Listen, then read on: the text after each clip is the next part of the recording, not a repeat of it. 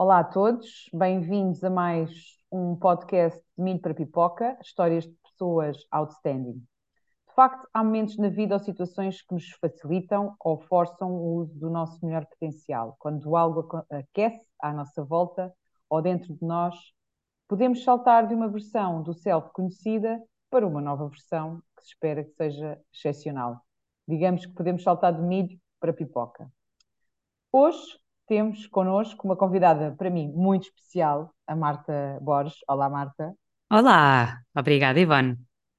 É muito especial porque nos conhecemos uh, no contexto do teatro, do improviso, que é assim um contexto uh, distante da minha área profissional e dos meus hobbies e que tive um gosto imenso de poder, ao longo destes anos, ter contactado, sobretudo com os, com os improváveis.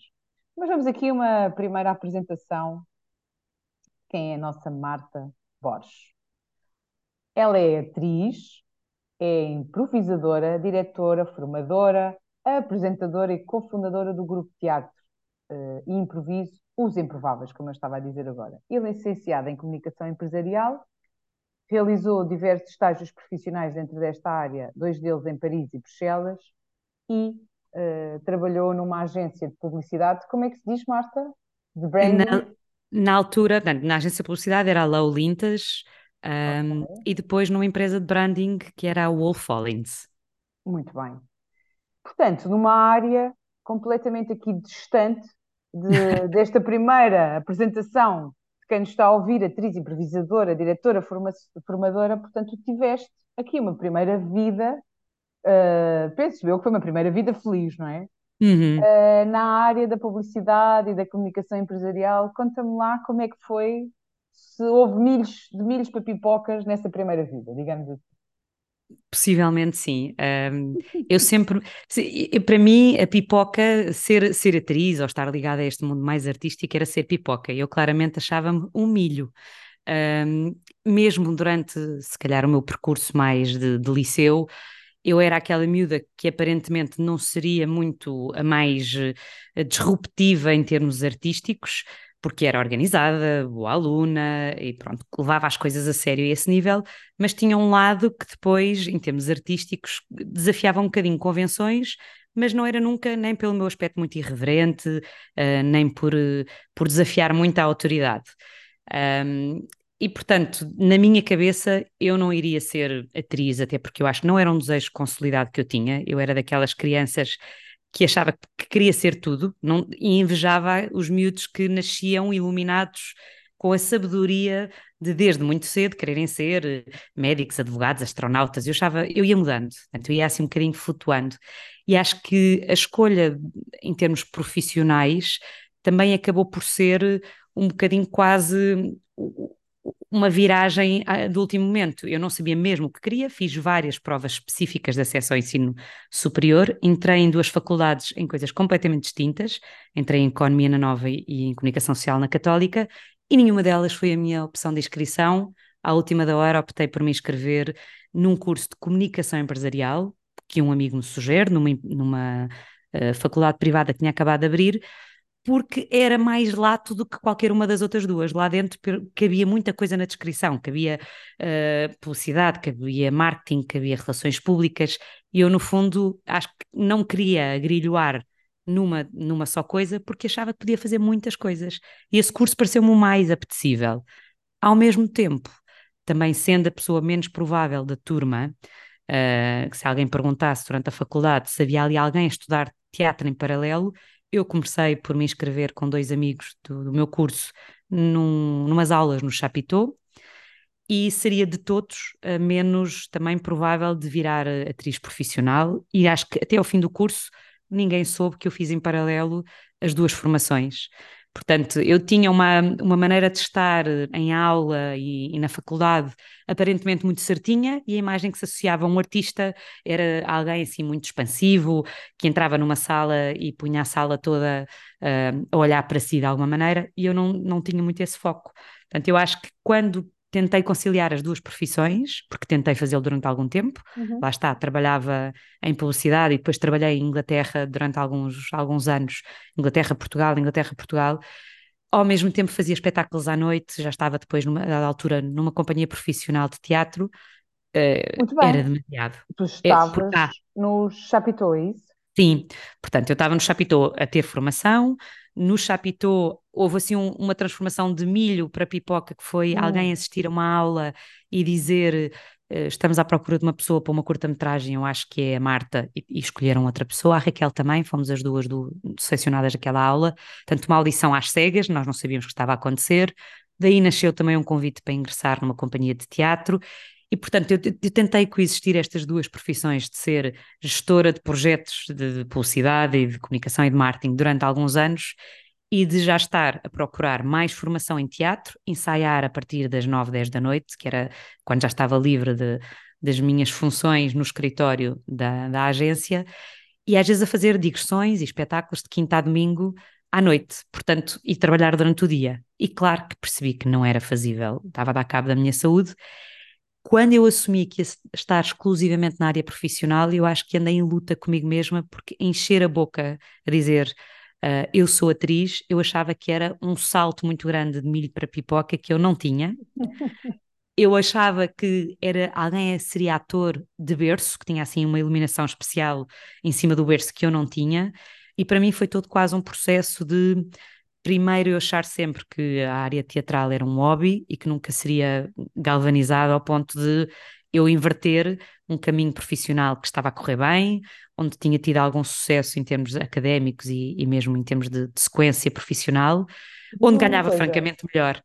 Pois, e diz-me uma coisa, não, não, não, como é que era estar nessa área profissional, até da publicidade, que é importante a, a criatividade, e ser já eras atriz, não é? Porque isto já estava lá e muito bichinho. Não há contaminação, não, não, a parte da atriz tu não a aproveitavas, não resgatavas para, para o outro lado. Eu acho que era mais ao contrário, curioso, porque ah, sim. sim, porque, porque ser ator, pelo menos em Portugal, onde não há assim tantas companhias de teatro, aliás, há pouquíssimas, que, que, tenham contratos anuais com os atores em que a pessoa fique, no fundo, descansada, que vai estar a trabalhar naquela produção. Ser ator em Portugal é de um desassossego tremendo. É, eu recordo da minha mãe dizer-me como é que é possível escolher uma profissão de se sofre tanto. Um, não é só o sofrer, o ato de sofrer quando se está em palco, de, aqueles medos todos de ter uma branca, etc., que a maior parte dos atores uh, tem pesadelos com esquecer-se das falas, uh, enfim, uh, de se sentir perdido, é também o, o, a incerteza financeira, é lidar com a rejeição das audições e dos castings. mas o que acontecia, e o que acontece em Portugal, é que os atores em Portugal, a maior parte das vezes, ou também têm que ter uma espécie de capacidade de produção grande para produzirem os seus próprios espetáculos, ou para terem abertura para procurarem áreas complementares à, à sua carreira eh, no teatro, em cinema, em televisão, também tem que saber uh, dobragens, locuções, ou devem tentar fazê-lo. E aí entra o método de trabalho, entra a organização. Portanto, eu quando me profissionalizei como atriz, percebi que o que eu trazia de gestão de projetos, um, ehm, gestão de clientes na área da publicidade e da criação de marcas, me seria muito útil para eu ser também minha produtora dos meus próprios espetáculos e eu ter alguma independência e alguma liberdade artística para não ficar só à espera da chamada do agente ou da chamada da entidade cultural para me contratar. Interessante. Não tinha visto desse, desse, prisma, não é? E, e, também é assim, claro que, desculpa interromper, mas claro que uh, o ser atriz à noite e dar-me e, dar, e ter liberdade nos ensaios, embora no início eu não trabalhava com improviso, portanto era uma liberdade regrada.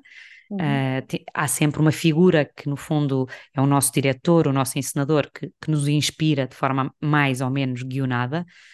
Uh, claro que depois eu chegava ao trabalho com uma, com, perante, sobretudo, adversidades, quando muita gente começava a bloquear, eh, eu tinha a criatividade mais aguçada, em alguns casos, por este trabalho artístico. Mas claro, eu acho que claro. eu não trabalhei, olhando agora em retrospectiva, eu acho que não fui, se calhar, para a economia e para, para a comunicação social, porque se calhar se é um trabalho, comunicação social diferente, mesmo assim, em interação com pessoas, um trabalho de escritório onde a criatividade podia ser mais limitada.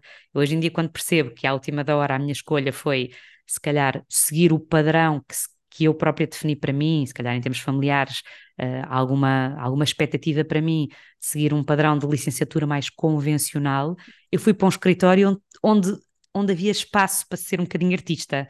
As agências de publicidade, a empresa de branding para onde eu fui, eram sítios que já na altura tinham sobretudo a empresa inglesa, onde já havia uma mesa de bilhar, onde havia uma. coisas que hoje em dia começaram por existir em, em empresas tipo Google e micro, Microsoft, e, empresas mais cool, startups, e que hoje em dia até já, já se vê noutro tipo de empresas. Mas ali já era permitido a gente fazer brainstormings e quase que às vezes brincar às ideias. Tão bom, não é? É. Que hoje em dia já se percebe que nós não conseguimos trabalhar e estar concentrado numa tarefa durante oito horas seguidas, não é? Precisamos de, do trabalho em equipa, o cérebro precisa às vezes de ligar e voltar a ligar, não é? E hum, precisamos de desconectar e de fazer outras atividades que enriqueçam para depois voltarmos à, concentração e à, e à melhor concentração é à, à máxima atenção, não é? E portanto, eu acho que isso no fundo também joga muito com o conceito de, os americanos chamam-lhe o conceito de play, mas que é o, o conceito de brincar, de jogar, do escape, uhum. que é aquilo que alimenta depois, se calhar, eu continuar focado durante uma série de tempo e que para as crianças é mais do que assumido que é relevante.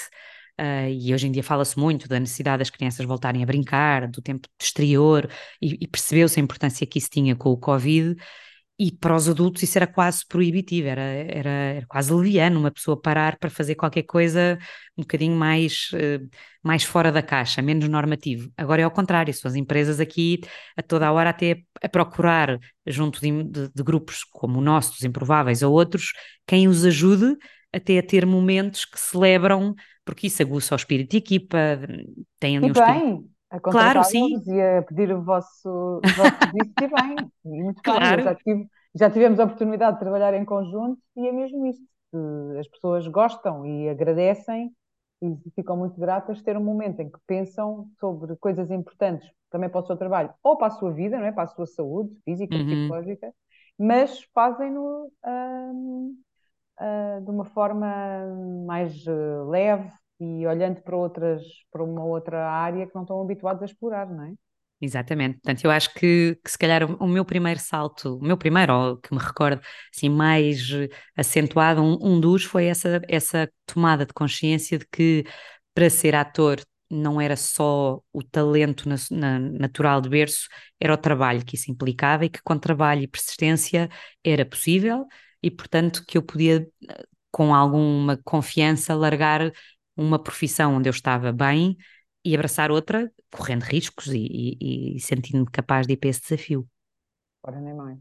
Então, tu, um, esta entrada para o improviso não foi logo. Como é que, como é que surge aqui o improviso? Eu, eu percebo que tu estiveste em escolas americanas a fazer formação, portanto, isto tudo uhum. também é um investimento económico muito, muito grande porque já tinhas feito aqui um investimento de tempo e do teu percurso, entretanto vira, não é? E, Exato. E, e, faz aqui um outro, um outro investimento. Como é que surge aqui o imprevisto? Surge é de uma forma. Em Portugal, não, não é? Não, não, não é, não é de todo. Um, surge também de uma forma completamente uh, quase inesperada, porque Aliás, lá está. És a primeira improvisadora profissional portuguesa. É? Exato. Portanto, muito bom, parabéns. Obrigada, felizmente já não sou a única, um, mas eu própria desconhecia o que, é que era isto de ser improvisador profissional, porque um, na formação do ator o improviso aparece muitas vezes como forma de trabalhar o texto, uma, ou como uma forma de um grupo se integrar, de repente uma pessoa cai com um novo elenco, uh, quer estreitar relações, quer perder, portanto, fazer baixar algumas barreiras, criar-se ali uma espécie de intimidade entre o grupo, a encenação, a produção, a equipa, a equipa técnica. Então o improviso é aceito e é, e é valorizado numa fase quase inicial de partir pedra. Um, ou quando já se tem um texto e por alguma razão a personagem até que nos, nos é atribuída muitas vezes é distante da nossa realidade, o improviso ajuda-nos a brincar com ela para aceitar de forma mais imediata e não a julgarmos. Por exemplo, se eu tivesse que fazer uh, um assassino, não sendo uma assassina na vida real, eu brincar com aquela personagem, imaginando como é que ela era na, na adolescência, na infância, se o texto não proporcionar isso, ajuda-me a depois vesti-la de forma mais natural. E isso é aceito, e portanto, para mim, isto, o improviso era isto, era, era em termos académicos, ter ali umas aulas de improviso que tive com as minhas formações de teatro mais clássico para uh, melhorar algumas competências teatrais e para depois ir para registros escritos, já guionados, fosse televisão, fosse teatro, o que quer que fosse. E o que aconteceu aí, quando eu larguei, digamos, quando decidi uh, estar exclusivamente, uh, profissionalizei-me como atriz em 2001, mas ainda coincidi, uh, ainda coexistir uh, quase quatro anos as duas coisas, em 2004, quando fiquei exclusivamente na área artística, percebi esta fragilidade de que ia estar muito dependente de ser chamada, de estar sempre à espera de uma chamada, que é quase, é quase ali hum, o, o, o drama maior dos atores. E andava a querer abrir um bocadinho o meu espectro e a ia fazer uh, muitas formações e ainda não tinha aparecido aí a formação específica da improvisação. E estava a gravar eh, uma curta-metragem com um amigo uh, que me fala de que havia uma holandesa em Portugal que ia dar uma formação deste género de improvisação para atores. Não, nem sequer eu tinha disponibilidade, ele insistiu tanto que foi fazer uma aula que disse que era a minha cara, e eu achando que nada teria a ver comigo, porque associava erradamente improvisa comédia, e não é verdade. Improviso é muito mais lato. As pessoas, quando pensam em improvisação, pensam sempre registros teatrais de comédia e às vezes aos trambolhões e só, só coisas uh, físicas. E eu fui um bocadinho contra, contrafeita para lhe fazer a vontade, porque ele estava a ser muito insistente, mas acho que lhe devo ao Alexandre Ferreira, acho que ainda não tinha dito isto nunca, nenhuma, nenhuma, nenhum podcast, nenhuma entrevista, que foi o Alexandre, com a insistência dele, que me disse: experimenta que vais gostar. E eu experimentei, e percebi não só que era uma ferramenta importantíssima para mim como atriz para continuar a trabalhar com texto, como também permitia fazer espetáculos inteiros não guionados.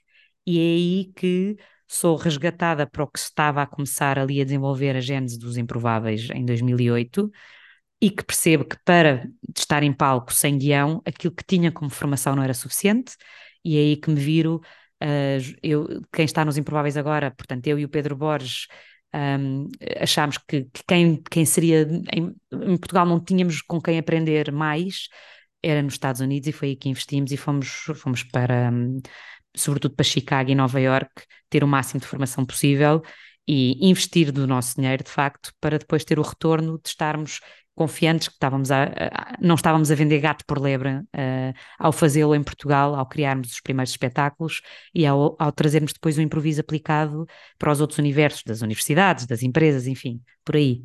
E aos olhos de hoje, o que é que tu vês? Vês aí um grande salto de milho para pipoca? Vejo um grande salto, vejo uma, uma grande chapada em mim de achar que não era preconceituosa, sempre me achei uma pessoa e sempre tentei que, os, que, as minhas ações fossem tudo menos uh, de ter um estereótipo acerca das pessoas, acerca dos comportamentos, e eu própria tinha, não só acerca de mim, uhum. de que eu não era capaz, que eu não tinha aquela. Eu, na minha cabeça, como havia uma espécie de box que eu tinha que ticar, assim, eu tinha que ter a luz no berço que não tinha, eu tinha que ter ido para o conservatório aos 18 anos que não fui, como eu não preenchia, como tinha um palminho de cara, porque também, e ter um palminho de cara às vezes, e ser mulher ainda por cima na área do humor ainda é pior. Portanto, há aqui um peso, parece que ainda tem que fazer um esforço maior para conseguir ganhar um espaço, uh, embora haja atrizes brilhantes em Portugal a, a entrar em comédia antes, muito antes de mim e e a ocuparem esse espaço, a, faz, a subir para cima de um palco sem ter um guião, num elenco completamente masculino, ainda mais a ter que fazer esse esforço vincado, uh, mas percebi que que eu que, que achava que o improviso era só, de facto, stand-up, que nada tem a ver, e como eu até então não tinha grandes referências de stand-up e não, não era fã, uh, não, não gosto de algum tipo de humor que é muito comum no stand-up, muito escatológico, muito brejeiro, uh, acho que quem o faz e faz com graça tem mérito, mas não é a minha praia, e para mim improviso era isso, eu percebi que estava redondamente enganada, que improviso é uma maneira de, de estar na vida, em palco e fora do palco, que tem muito a ver com ouvir, aceitar, não me criticar, não criticar os outros e valorizar. Tanto pode dar para criar uma cena de teatro. Foi uma chapada, não é? Para foi lá, uma grande chapada. Aqui, uma concepção completamente diferente do que é que é isto e, e, e daquilo que eu sou capaz, exatamente, e, e de que, espera aí, com trabalho e com formação e com experiência e com dar cabeçadas na parede, uh, consigo ter uma opinião crítica, consigo começar a acrescentar e, e, consigo, a dada altura, encher a boca e dizer sim, hoje em dia digo facilmente que sou atriz, que era coisa que me demorou anos a encher, e quando alguém dizia, mas tu és a primeira improvisadora, acho que até foi em festivais internacionais quando começámos a ir, diziam sempre nunca houve, nunca vimos nenhum grupo internacional em portu português aqui, nós percebíamos que éramos, os primeiros a ir, não que não houvesse já outro grupo na altura de improviso em Portugal que havia, mas que não viajava para fora, e diziam sempre, e mulher, e mulher, de repente quando eu tive essa tomada consciência, percebi que tinha aqui alguma responsabilidade, que é, eu iria subir a palco e outras meninas, miúdas, mulheres que estivessem na plateia, se, se, se achassem piada ao estilo de trabalho que eu estava a fazer, um, era, era, era bom que eu de alguma forma as inspirasse, nem que seja para ser diferente, nem que seja para dizer eu não quero fazer nada como ela faz. Mas foi aí um. Ok, eu para ser uma boa pipoca tenho que dar muita adubo a este milho. tenho que dar-lhe aqui. E continua a sentir essa sede, continua a sentir que é uma jornada de aprendizagem uh, constante e que na, min na minha profissão, uh, e se calhar em todas, com alguma, acho agora com alguma objetividade, eu acho que há sempre espaço para, para termos um bocadinho mais de formação, um bocadinho mais de partilha, de intercâmbio, para, para não cairmos aqui na, no, no conforto de que tudo sabemos. Muito bem. Tu achas que no meio disto uh, é o mundo do teatro, é o mundo da televisão, são dois mundos diferentes, o improviso é um salto passar para a televisão, não é? Até porque já tiveste alguns trabalhos em televisão, quer em uh, programas como o 5 para a meia-noite, quer uhum. em novelas, quer em cinema e rádio. Um, isto é, é, mais uma, é mais uma confusão de conceitos, é há passagem de milho para pipoca aqui, não há essa expectativa? O que é que, que, é que te parece? Portugal tem muitos milhinhos. Uh, o que é que eu quero dizer? É muito minifúndio. É um, somos um país minúsculo, mas adoramos segmentar. Portanto, é assim, um ator, por exemplo, que começa e que está sobretudo a fazer teatro, uh, quase que existe um preconceito de algumas entidades a, a convidar o ator para fazer televisão porque é muito comercial e acham que pode não resultar. E ao contrário, muitas vezes diz, ai, ele ou ela é ator de teatro, ele ou ela é ator de cinema, é ator de improviso que para mim me entristece um bocadinho, porque eu acho que um ator é muito completo se experimentar as várias formas de se expressar artisticamente e depois pode gostar mais de estar num determinado registro e ter aí a sua fatia de tempo mais alocada a esse, a esse tipo. Mas um bom ator de teatro pode, se nunca experimentar fazer televisão, que é um registro muito mais rápido, completamente diferente, pode nem ser que ao princípio não lhe, não lhe corre muito bem, e ao contrário também, uma pessoa que está habituada a fazer televisão, onde pode repetir takes, um, não é igual a sentir a pressão de ter uma plateia à frente onde é, uh, onde é um, um, um one shot.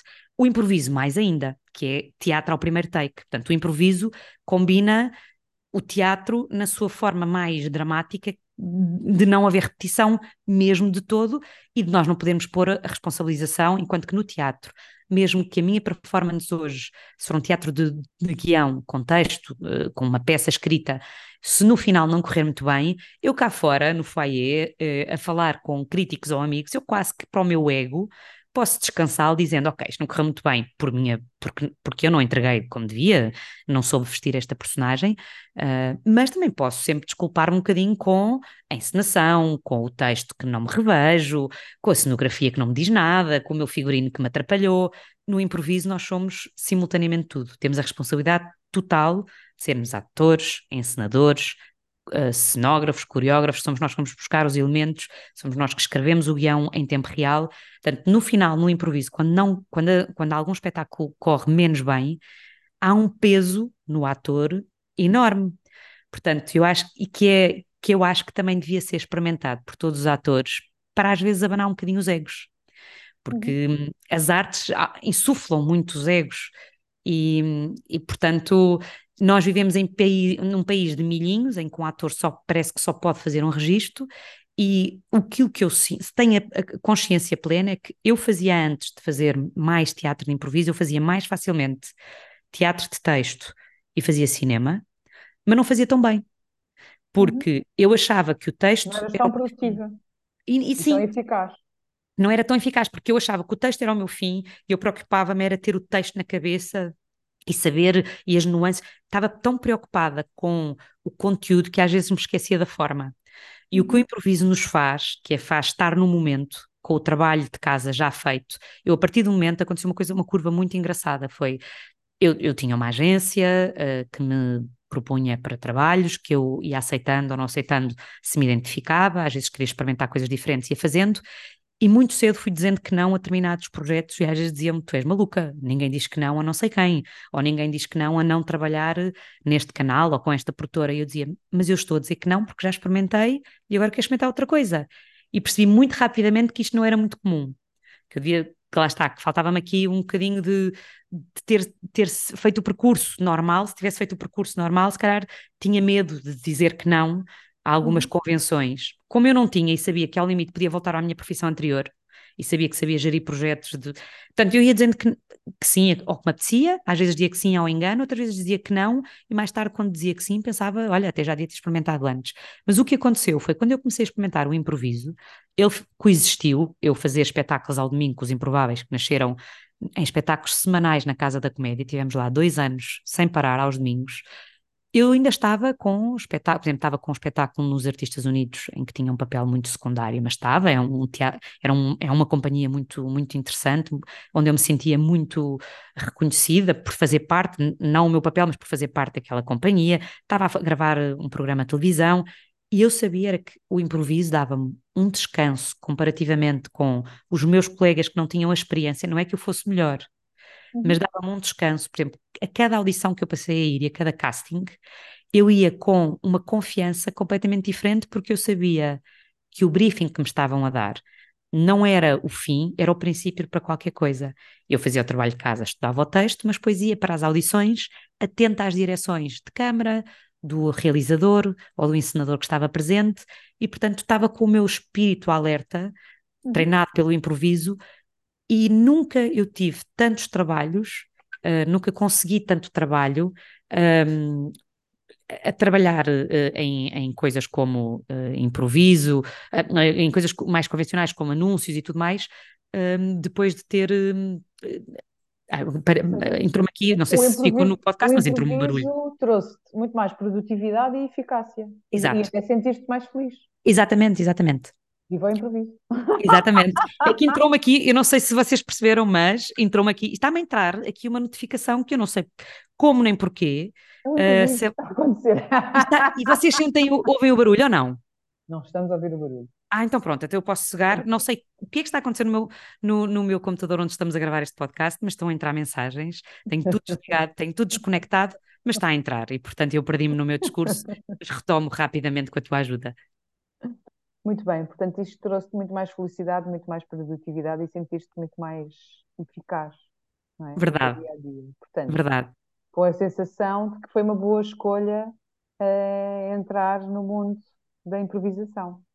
Eu sinto que sim, uh, nos momentos em que, um, em, nos momentos em que de repente parece que tudo muda de uma forma não controlada, como foi o Covid, uh, penso, ai Jesus, uh, isto dava jeito eu estar na profissão anterior, em que estava em casa e tinha isto aqui tudo muito mais seguro. Um, mas sim, porque work-life balance, não é? Às vezes há aqui fatores que influenciam entre o mundo do trabalho e a nossa vida, e de facto o Covid trouxe aqui estas questões. Então agora já não tenho trabalho, tenho trabalho, só tenho vida. o que é que me vai acontecer aqui? De facto, a profissão, as profissões mais artísticas e ligadas ao mundo também da cultura ficaram assim, não é? Deixámos todos de ir a espetáculos, todos. E, pronto, ficámos em casa, não é? Sim, tivemos consciência de que como a arte era importante para nós. Eu acho que quem ficou em casa, se ficasse sem poder ouvir música, sem poder ver séries, sem poder ver filmes, uh, sem poder assistir, por exemplo, às visitas que se disponibilizaram virtuais de museus, sem poder pintar com os seus filhos, quer dizer, enfim, uh, ficava para além, obviamente, de todas as outras profissões absolutamente nobres que tiveram que entrar uh, aqui em, em modo SOS para, para salvaguardar. Mas para quem ficou, sobretudo quem é técnico, quem ficou sem poder montar as estruturas dos eventos, dos espetáculos, uhum. porque os, os músicos, os cantores, Alguns continuaram a dar concertos de forma virtual. Nós, que sempre trabalhámos muito também com empresas, continuámos a poder fazer eventos de forma virtual, não os espetáculos em si, uh, porque achávamos que não, que não resultavam da mesma forma, ver teatro com um ecrã, enfim, então improvisação menos uhum. ainda, mas houve muita gente que penou e aí eu e acho que sim, aí houve quase momentos de, de arrependimento de será que isto, quantos anos é que isto dura, porque isto dificulta. Eu acho que não tive essa consciência logo. Eu sou muito otimista e comecei por achar, não, isto vai tudo ao sítio, isto até é um bom, um bom momento de pausa. Acho que me bateu mais tarde, sobretudo ao ver os meus pares todos a, a, a sofrerem muito e eu por arrasto, naturalmente. Mas não estou nada arrependida e percebo que o, que o improviso hoje em dia me dá uma liberdade um, de ir para fora que não teria, de trabalhar com internacionais uh, e de ter, ter reconhecimento, porque eu segui essa forma convencional, já tinha entrado tarde, não estava a entrar com 18 anos, estava a entrar num, num mercado muito fechado, que também é muito, move-se muito por cunhas, por favoritismos, e eu estou num mercado em que a generosidade, não é por acaso, por exemplo, isto agora hum, também nunca tinha partilhado, no mundo do improviso, por exemplo, mesmo o padrão de beleza é relativo. Uhum. Um bom improvisador não tem que ser uma pessoa uh, 86, uh, como é que era? Havia, havia uma medida uh, que havia um anúncio que nós dizíamos, como é que era? 86, 186. Exatamente. não tem que ter eh, um metro e não sei quantos, não tem que ter um determinado aspecto, porque é muito mais importante que em palco saiba ser generoso um, ehm, e ouvir, dar, ser criativo, e muitas vezes, quer se queira, quer não, as escolhas até para determinados papéis, para além do talento que se espera que o ator tenha, escolhe-se muito por, por questões estéticas. Um, uhum, portanto, claro. felizmente encontrei a improvisação, felizmente ela ocupa 80% do meu tempo, ainda guarda uns 20% para às vezes aceitar um ou outro projeto onde me apetece estar com guiões.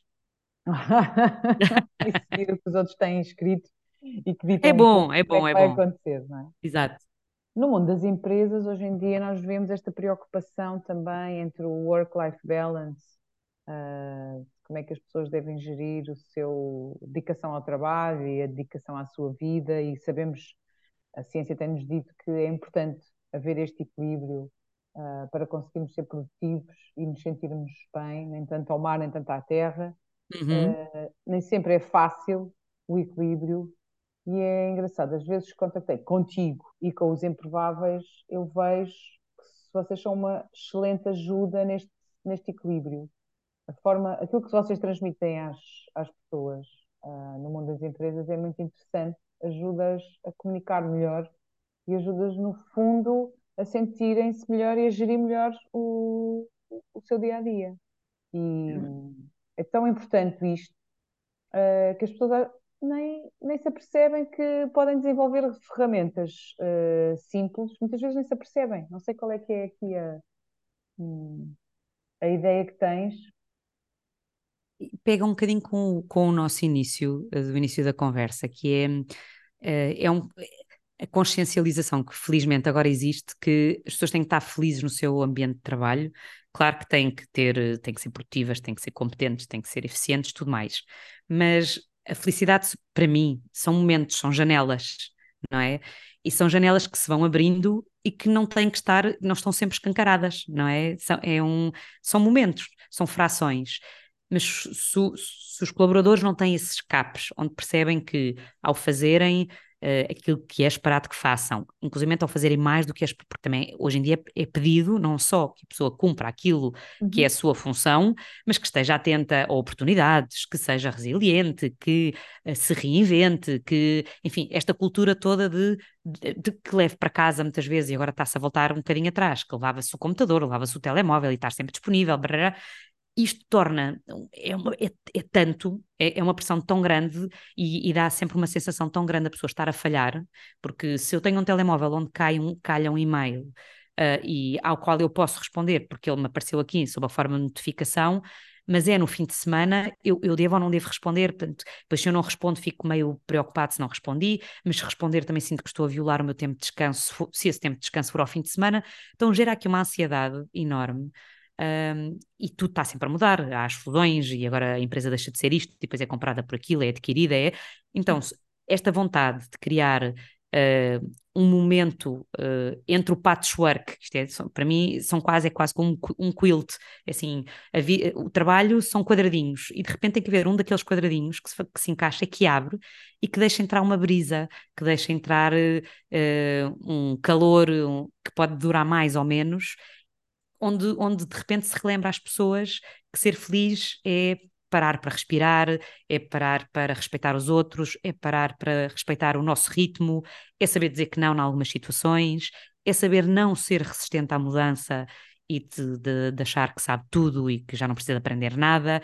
E, e, e, é isso que a gente tenta relembrar muitas vezes quando fazemos palestras dentro de empresas, mostrar como é que a improvisação, que tem estes conceitos todos de forma um, subliminar lá, lá dentro, como é que ela existia quando éramos crianças e, e, a usávamos de forma tão intuitiva que chegamos à idade adulta e ela bloqueia e depois só, só reaparece ou quando somos pais ou cuidadores ou quando chegamos à terceira idade e, o, e a autocrítica e, e o fim do tempo vemos que está ali mais presente, o fim da, da vida, e de repente permitimos a, ser, a ter mais vezes a janela da felicidade aberta. Portanto, ainda bem que as empresas agora um, percebem que têm que dar esse fuel para alimentar a maratona, porque isto, se, se forem sempre só sprints, não dá. Que não dá mesmo, senão entramos mesmo em burnout, não é? Exato.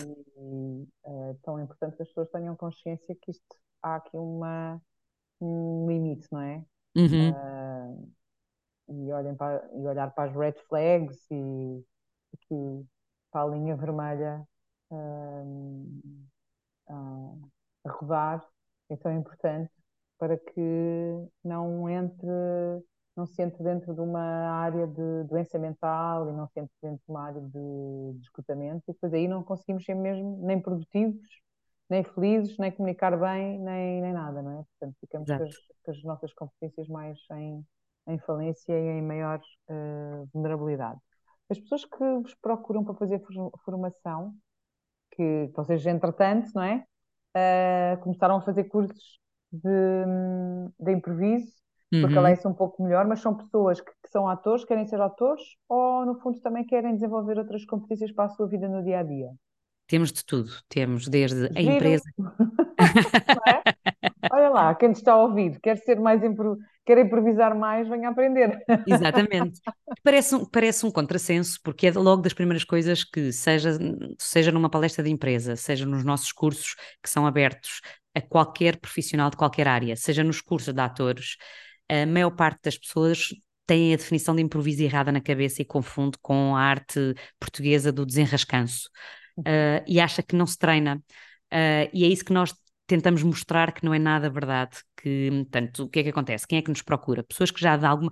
Eh, as pessoas ou, ou dire... as direções das empresas que percebem, muitas vezes são direções de recursos humanos ou direções que trabalham com pessoas e que têm consciência de que já experimentaram muitas vezes roleplay, já experimentaram caminhar sobre as brasas, já experimentaram uma série de team buildings e que há soft skills que são difíceis de trabalhar, como por exemplo a escuta ativa, que são conceitos que são muito bonitos de dizer, mas como é que eu treino mesmo isto de eu ouvir de forma uh, consciente para responder em vez de, de uh, não responder bugalhos em vez de alhos? E a improvisação ajuda a estar aqui e agora, porque se eu não sei o que é que vai acontecer a seguir, eu tenho que estar completamente disponível, completamente atenta, focada e baixar as minhas guardas para ouvir o outro. Portanto, quem geralmente nos contacta são empresas que ou já experimentaram muita coisa e perceberam que a improvisação aplicada é um conceito que de alguma forma lhes pode fazer sentido para ajudar a trabalhar, por exemplo, comunicação, técnicas de apresentação, resistência à mudança, quando há fusões de, de, de empresas com, com culturas diferentes, ou, um, ou, por exemplo, pessoas que sozinhas sentem que estão numa viragem na vida. É muito engraçado porque nós temos, por exemplo, o nosso curso ao domingo, que já existe há, há, há 14, 13, 14 anos. É um curso de seis meses, aberto a todo tipo de pessoas, têm que ser hum, maiores de idade, e nós temos pessoas desde advogados, a técnicos de informática, a professores, a jornalistas, a, a pessoas da Procuradoria-Geral da República. Imaginem os perfis mais diferentes, mas por alguma razão sentiram que ou não são bons a falar em público, ou e a maior parte nunca experimentou teatro, porque também é uma coisa muito importante, portanto, porque a ideia não é utilizar a competência do improviso forçosamente para o lado teatral, nas empresas de todo. Portanto, quando nós entramos no universo das empresas, não é de todo para transformar aquelas pessoas em atores de palco, é atores no seu palco profissional. É ajudá-los a desbloquear uma série de coisas. Neste, nestes cursos que damos aos domingos, é para depois, no fim, acabarem em palco, sim, para testarem aquilo que aprenderam, e as pessoas são, fazem curvas olha, de milho para pipoca, eu já vi eu achei que, por muito óleo a ferver que a gente lhes dê, isto vai ser difícil, e mais uma vez estava redondamente enganada, porque vi pessoas a ganharem um nível de confiança, a mudarem posturas corporais na sua forma de ser, passarem a ser pessoas que dizem. Que dizem que fazem intervenções quando eram absolutamente apagadas e a maior parte das vezes não tem a ver com talento, nem com, com QI, nem com graça, tem a ver com confiança. Claro, muito importante esta, esta sensação de ser capaz, não é, da autoeficácia, de que posso confiar naquilo que, nas minhas competências, porque isto vai sair-me bem. Também treinei aqui algumas ferramentas que me ajudam Exato. a que isto, depois, quando venha cá para fora, saia bem.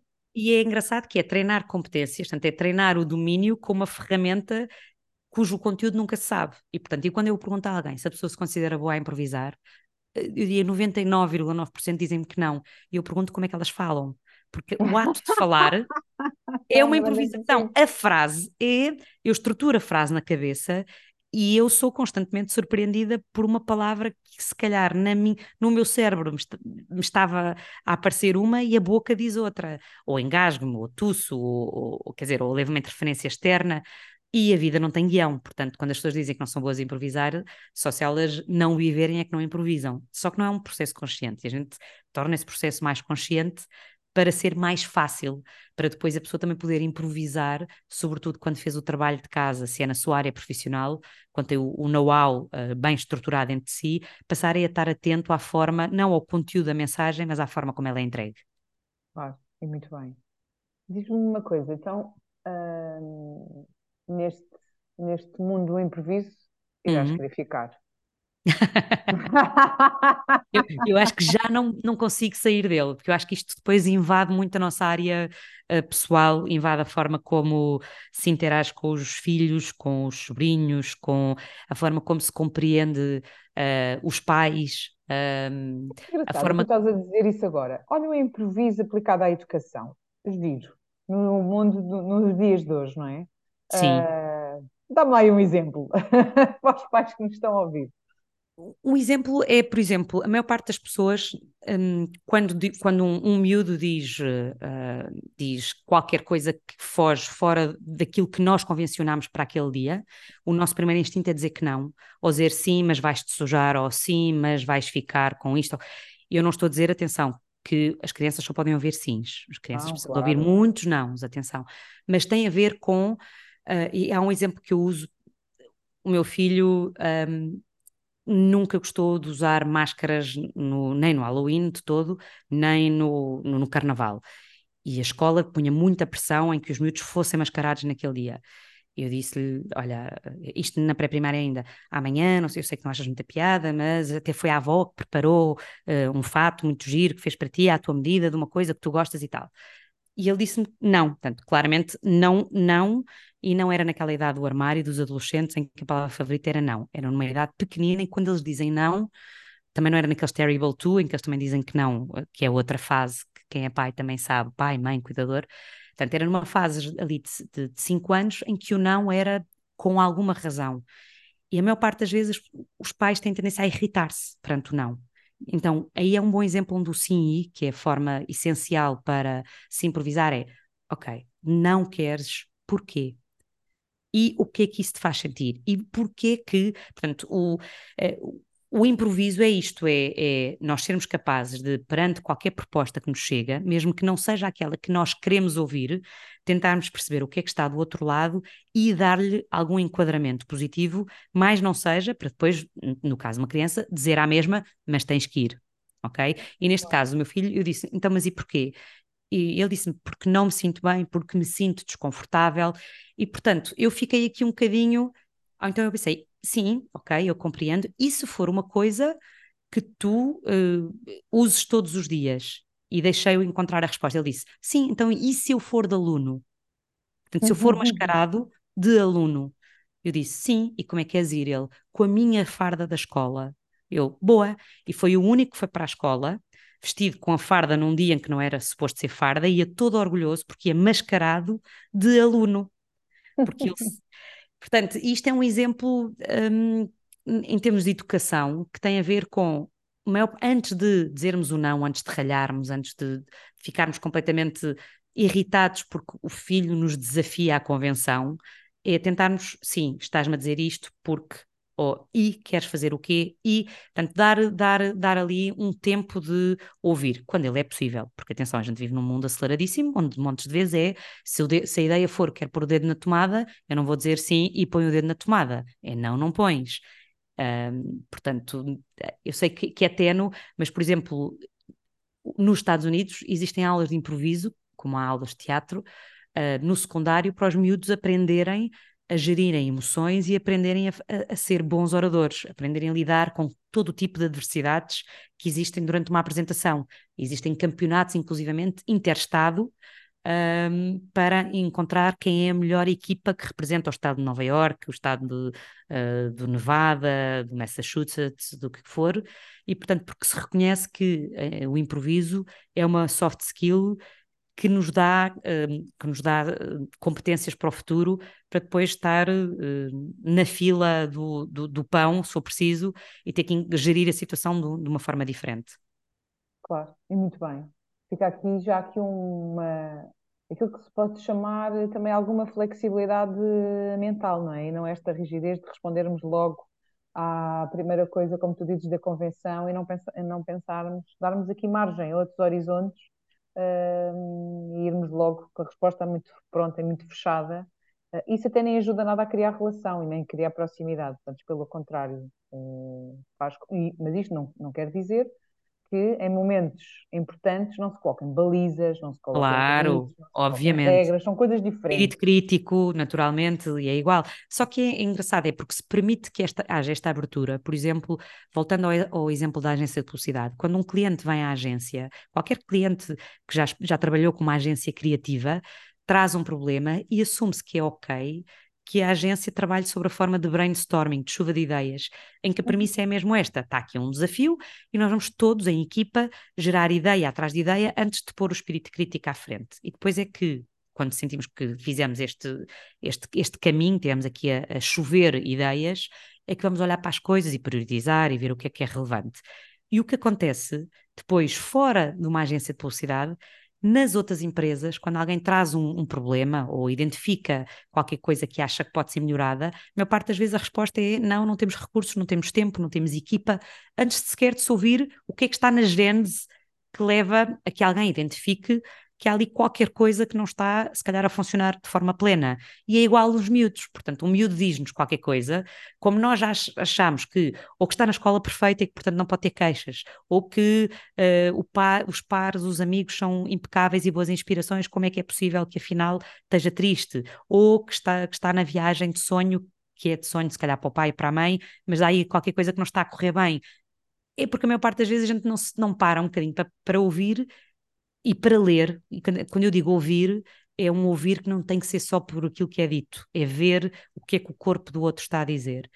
E é por isso que, infelizmente, também acontecem tantas más surpresas de vermos pessoas de quem gostamos, de repente sermos brindados com a, com a, com a novidade de que a pessoa está deprimida e que nos passou completamente ao lado porque a pessoa mascarou e porque não estávamos atentos aos sinais, ou ela soube de forma muito ardilosa, não é esconder, porque, uh, porque é, às vezes é fácil enganar o outro, sobretudo quando o outro só está a ver a meio gás.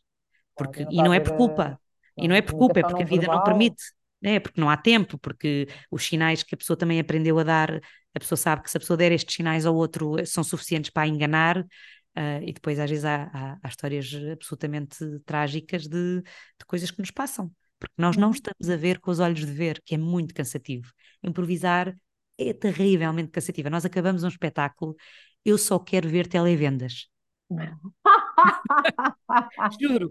Ou um documentário daqueles bem lentos que pode ser sobre lesmas, pode ser sobre. Claro, porque é, muito, é, tudo muito rápido e tens que estar sempre uh, em produção ativa. Exato. Ativa. E é isso, quando nós acabamos uma formação de improviso, de, estamos numa empresa qualquer, qualquer empresa que vocês possam conhecer aí mais, trabalhamos com, sei lá, Banco de Portugal, Nestlé, enfim, malta que está habituada às vezes a ter até formações muito ativas e às vezes estão 3, 4 horas connosco ou estão 8 horas, acabam, eles dizem mesmo o nosso cérebro está feito em papa. Eu digo, isto é exatamente aquilo que a gente sente num final de um espetáculo de improviso, que uh, a atenção tem que ser tão plena para de facto nós ouvirmos uma conversa do, do início ao fim. Por isso é que a maior parte das pessoas responde, uh, responde muitas vezes não, quando a resposta óbvia é sim, porque acham que é não que a gente quer ouvir, ou às vezes dizem uma coisa que não tem nada a ver com o que estávamos a falar, ou estão a anuir, olhar para nós, a dizer que sim, a gente sabe que ela está a fazer a lista de compras do supermercado na cabeça. É cansativo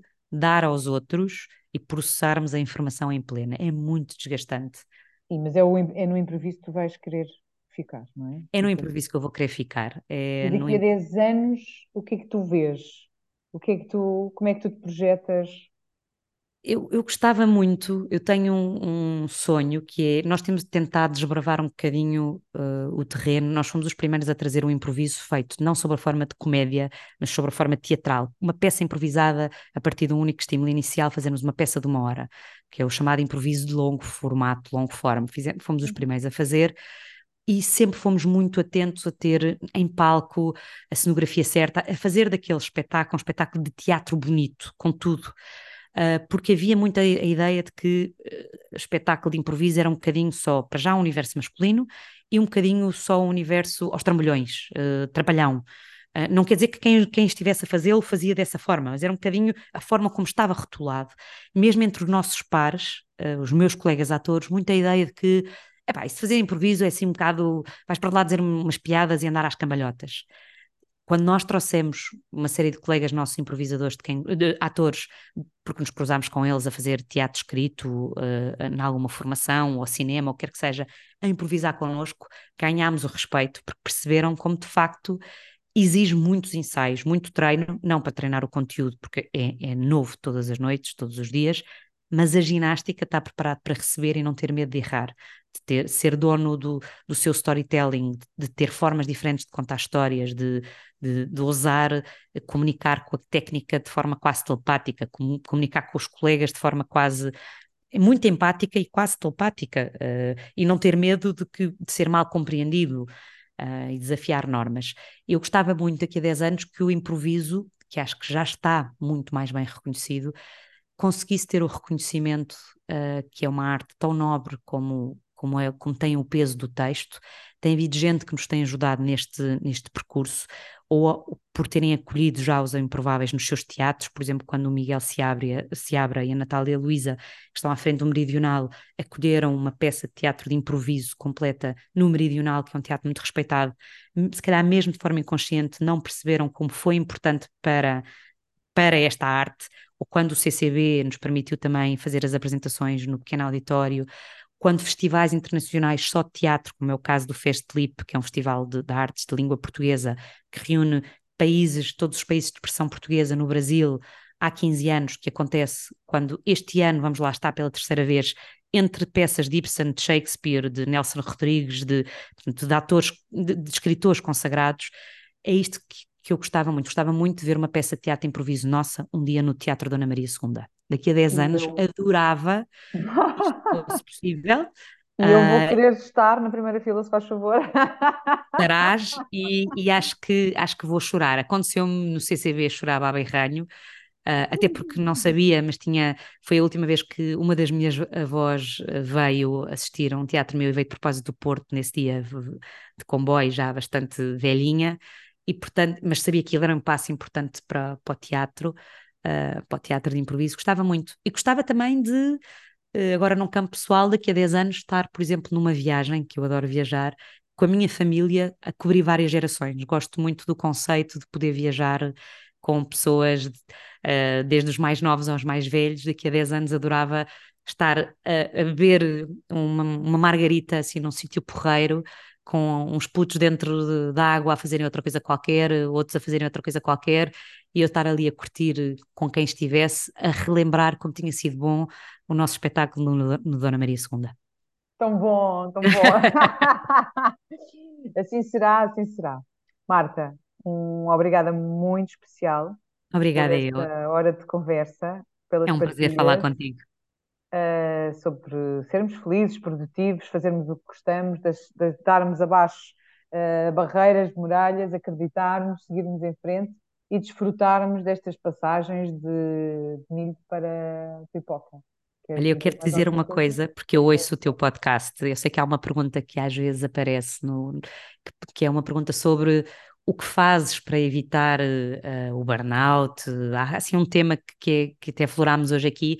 Olha, este momento, esta conversa é um dos meus escapes um, ehm, que eu aceito com muito prazer, poder falar com quem gosto e não olhar para o, para o relógio e deixar o tempo fluir, uh, para muitos pode ser um, um contrassenso de que, ah, se calhar uh, não é muito produtivo para o dia. Para mim, isto é o, são os pequenos, uh, as pequenas janelas que eu abro durante o dia para me dar depois a seguir lenha para eu alimentar aqui a fogueira de produção por trás de um trabalho de uma companhia de teatro há muitas horas de escritório, da organização dos eventos, da organização das temporadas, e esta conversa contigo foi aqui uh, uma, uma hora de disponibilidade mental que me influencia de uma forma muito direta a ser mais produtiva. Tão bom. Para mim foi muito inspirador, um gosto. É um gosto sempre falar contigo e é um gosto ver-te uh, em palco. Portanto, venha, venham esses 10 anos. Eu acho que isto vai acontecer antes de 10 anos, mas pronto, vamos embora. Vamos lançar Beijinho. para o ar. Exatamente, vamos lançar para o ar. Beijinho grande e até à Obrigada. próxima.